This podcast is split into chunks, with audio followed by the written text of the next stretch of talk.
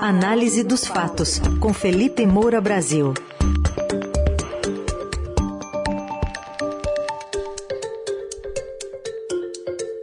Hoje, de olho numa família que paga imóveis com dinheiro vivo, mas ao que consta, não guarda no colchão. Felipe, bom dia. Salve, salve, Raizen, Carol, equipe da Eldorado FM, melhores ouvintes. Sempre um prazer falar com vocês. Já imagino o melhor ouvinte pensando, lá vem aquele colunista carioca falar do 4 a 0 do Flamengo. Não.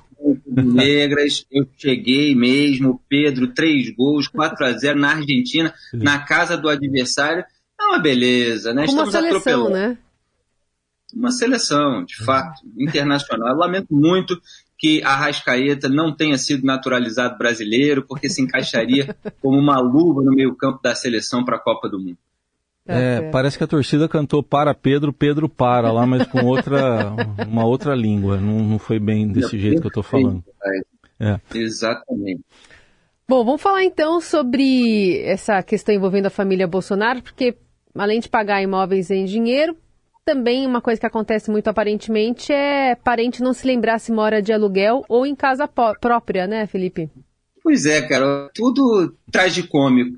Essa ex-mulher de Jair Bolsonaro, Ana Cristina Vale, que dizia alugar uma mansão, aí teve que declarar a mansão como se fosse dona dela, agora a Polícia Federal teve que pedir investigação a respeito disso ela já foi apontada em diversas investigações jornalísticas, principalmente, é, mas também ali as investigações que foram feitas e não deram em nada, porque tudo nesse Brasil é barrido para debaixo do tapete é, por questões processuais, formais, é, como operadora é, de esquema de rachadinha. Quer dizer, você tinha ela ali em alguns gabinetes dos filhos do Bolsonaro, depois o Fabrício Queiroz assumiu é, esse papel no gabinete do Flávio Bolsonaro, as evidências estão todas aí e é preciso fingir que não aconteceu por questões jurídicas, por manobras? É claro que não. Os fatos aconteceram.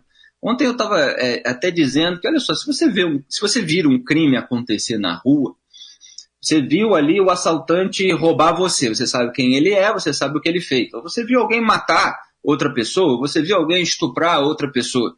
E aí, imagine que o policial fez o boletim de uma maneira que o juiz não gostou, ou o sujeito é réu primário, a lei é leniente com ele, ou aconteceu qualquer coisa no tribunal que fez com que é, o juiz fosse declarado incompetente, ou juiz suspeito, etc.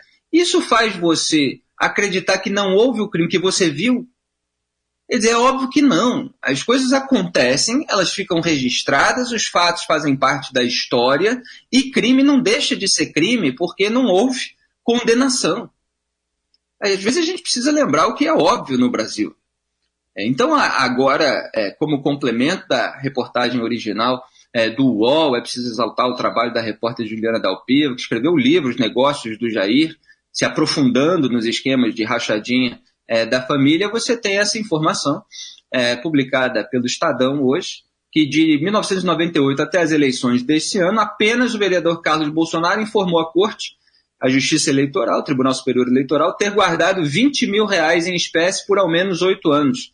Quer dizer, a única informação que tem foram 20 milzinho ali do Carlos Bolsonaro guardados em espécie. Ele que também foi investigado por uso de funcionários fantasmas do gabinete aqui na Câmara Municipal do Rio de Janeiro. Inclusive, repórteres foram lá para ver se encontravam funcionários trabalhando, não encontraram ninguém. Então, a família Bolsonaro usa dinheiro em espécie para comprar imóveis. Mais de 50 aí dos 107 imóveis. E esse dinheiro em espécie não é declarado à Justiça Federal ou seja, eles não dizem que aquilo existe. Como é que aquilo não existe e está sendo usado para comprar imóvel? Sendo que se sabe muito bem que é, compra de imóvel com dinheiro vivo é um possível esquema, é uma rota tradicional da lavagem de dinheiro sujo. Um dinheiro que tem uma origem ilegal, que foi desviado, que foi roubado, etc. Isso é uma tradição no Brasil é, em razão de, é, é, é, de questões de dificuldade de rastreamento, de problemas que existem que facilitam, que abrem essa brecha para que quem queira é, delinquir nesse sentido o faça. E aí você tem todos os indícios de que você tem um esquema que está sendo usado para desvio de dinheiro público esteja sendo canalizado para compra de imóveis. Então, como é que isso não vai adiante? É, antes de lembrar o que aconteceu no Brasil nos últimos anos, que Jair Bolsonaro ele foi alvo de um assalto uma vez, inclusive ele portava uma arma, e isso foi até usado no último debate pelo Ciro Gomes para ridicularizá-lo.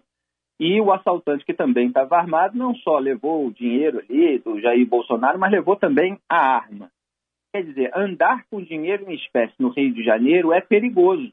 E mesmo assim, a família Bolsonaro, inclusive com esse histórico do patriarca sendo assaltado, estava por aí circulando com mochilas, com bolsas, sabe-se lá como, porque ah, ah, os processos não avançam. Então, Eduardo Bolsonaro, por exemplo, gastou 150 mil reais em dinheiro vivo na compra de dois imóveis aqui no Rio de Janeiro.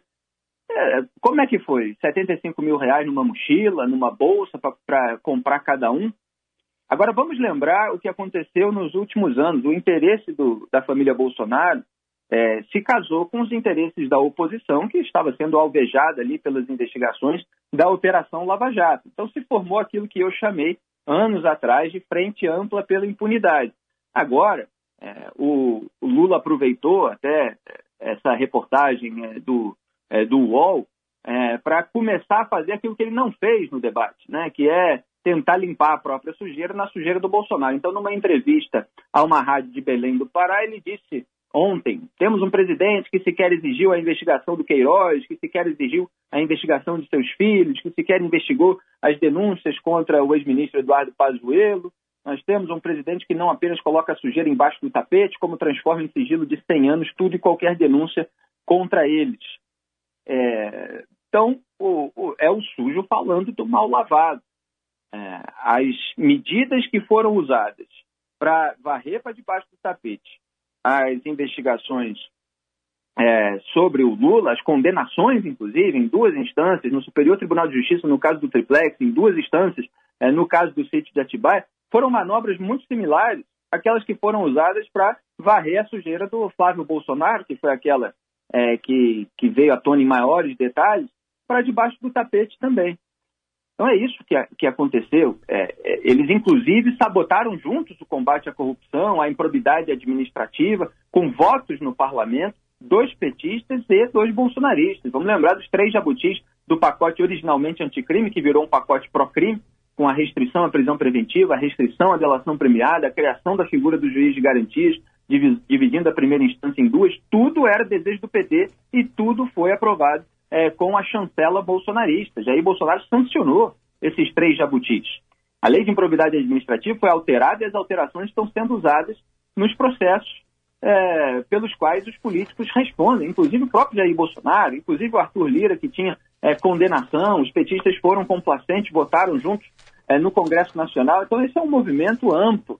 Aí fica até ridículo agora o, o PT cobrar que, olha, essa investigação aí da família Bolsonaro não deu em nada e o Bolsonaro ficar apontando a corrupção petista. É, fica mais difícil para o Bolsonaro, quanto mais detalhes vêm à tona a respeito do histórico é, da família dele, é, co é, confrontar o Lula com a corrupção petista. Ele precisa tentar aumentar a rejeição do Lula para é, vencer a eleição. Uhum. Mas a situação realmente fica complicada, Raíssa. É, e tem toda essa história, né, da Polícia Federal agora é, entrando para investigar o caso da, da compra ali da, da mansão pela ex-mulher do presidente Bolsonaro, enquanto a Polícia Federal também tem um tweet de ontem aqui do, do secretário Anderson Torres, é, investigando a página bolsonaro.com.br, né, que está colocando ali diversas é, manifestações contrárias ao presidente Bolsonaro reunindo, né? Reunia, na verdade, conteúdos a apoio, perdeu o tempo de fazer a renovação lá do domínio e agora está sendo usado por alguém que é contra o presidente Bolsonaro, mas a Polícia Federal investigando, ainda que o presidente dia sim, dia também é, brade sobre liberdade de expressão. Ah, eles são muito hipócritas a respeito de liberdade de expressão. A gente viu isso quando o Bolsonaro foi ali criticado por aquele youtuber que acabou chamando de tchutchuca do Centrão e ele quis tomar o celular é, do, do rapaz.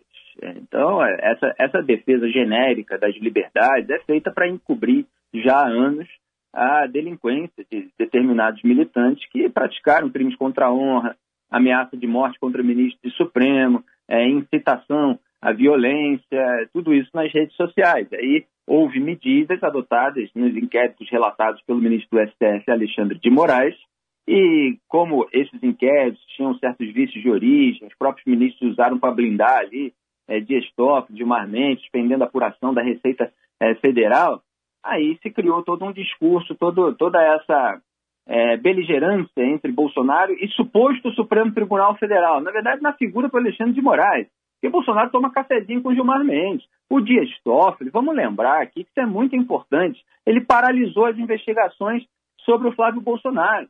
Paralisou todas as investigações do Brasil baseadas em dados do COAF e da Receita. Né? Da Receita tinha lá um interesse próprio, agora do COAF envolvia é, o Flávio Bolsonaro. Durante quatro meses a investigação ficou parada. E durante esse tempo, sabe o que a família Bolsonaro fez? Tem gente que não lembra. Eu lembro que eu apurei tudo, entrevistei cada um. Ela sabotou a CPI da Lava Toga, que investigaria o Dias Toffoli, inclusive, havia diversos elementos naquela época, reportagens, etc., mas inclusive pela abertura do inquérito das fake news, que depois viria a atingir a militância bolsonarista. Só quando atingiu a militância bolsonarista que Bolsonaro reagiu. E na época o inquérito foi legitimado pelo André Mendonça, então advogado-geral da União, escolhido pelo Bolsonaro. Bolsonaro saiu em defesa dele por legitimar aquele, a, aquele inquérito e o procurador-geral da República, Augusto Ares, indicado pelo presidente, também legitimou, também endossou. Então o Toffoli segurou as investigações sobre o Flávio e o Flávio e o Jair Bolsonaro ligando para o Major Olímpio, senadores que haviam assinado o requerimento para a instalação da CPI. Major Olímpio, Selma Ruda e Soraya Tronic, hoje candidata da, da União Brasil. Ligou aos berros, falando palavrão, perguntando se eles queriam aquela palavra com S feia. Ele, o Flávio Bolsonaro. Queriam ferrar com ele, vamos dizer assim, de uma maneira mais, é, mais suave. E a Soraya Tronic, reagindo a um ataque do Flávio Bolsonaro nos últimos dias nas redes sociais, é, falou: é, Olha, vocês são traidores da pátria, e eu percebi quando você me ligou aos berros é, para cobrar que eu retirasse a assinatura da CPI da Lava Toga. Naquele momento não queriam tensão com o judiciário, etc. Só querem atenção com Moraes porque ele toma medidas ali contra a militância. Às vezes, é, a milita a é, os militantes precisam ser responsabilizados e punidos, às vezes não há indícios suficientes, como aconteceu agora, principalmente. E é preciso distinguir esse caso dos empresários bolsonaristas que estavam falando ali numa conversa privada de WhatsApp e casos daqueles que publicaram ameaças e crimes que são tipificados em lei. É, em relação ao site, é, é, eles deram mole, né, como se diz aqui no Rio de Janeiro, é, e deixaram lá o domínio livre. Alguém pegou para fazer críticas ao, ao, presidente. Eu não acho que isso, isso possa render punição para quem é, fez isso. Ele pode tentar cobrar como alguém que tem aquele sobrenome que está sendo usado é, para ser o ataque. Uhum. Mas há uma grande controvérsia para ver se isso realmente vai ser retomado. Muita gente pega esses domínios para depois vender, esse aí pegou para criticar o presidente. Este foi Felipe Moura Brasil conosco mais uma vez. Já já a coluna estará no radioeldorado.com.br e também você pode encontrar análise dos fatos nas plataformas de áudio. Obrigado, Felipe. Até amanhã.